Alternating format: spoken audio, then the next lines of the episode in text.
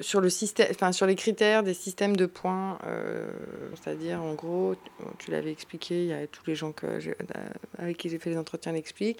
Est-ce que toi, tu n'as pas ressenti pendant six ans un peu une absurdité dans le fait que euh, arrivent chaque année des nouvelles recrues euh, euh, qui sont peut-être absolument pas, enfin n'ont absolument pas le profil ou n'ont absolument pas les qualités ou je sais pas ou le tempérament?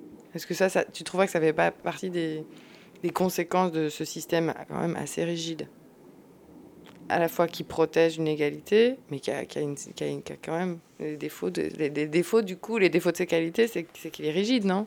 Plutôt que. Enfin, parce que du coup, voilà, même si la situation est meilleure dans les établissements, il y aura toujours quand même le, côté fatalité de la mutation et pas. Euh, de, de, de Est-ce que toi, toi tu n'aurais pas eu envie de, de sentir que les gens qui arrivaient dans l'établissement, c'était des gens qui avaient envie plus ou moins d'être là, en tout cas que, que ce genre de situation intéressait, qui auraient pu candidater sur ces postes e-, Est-ce que tu crois pas aussi que ça passerait par euh, une gestion des ressources humaines plus. Euh, plus affiné, plus profilé.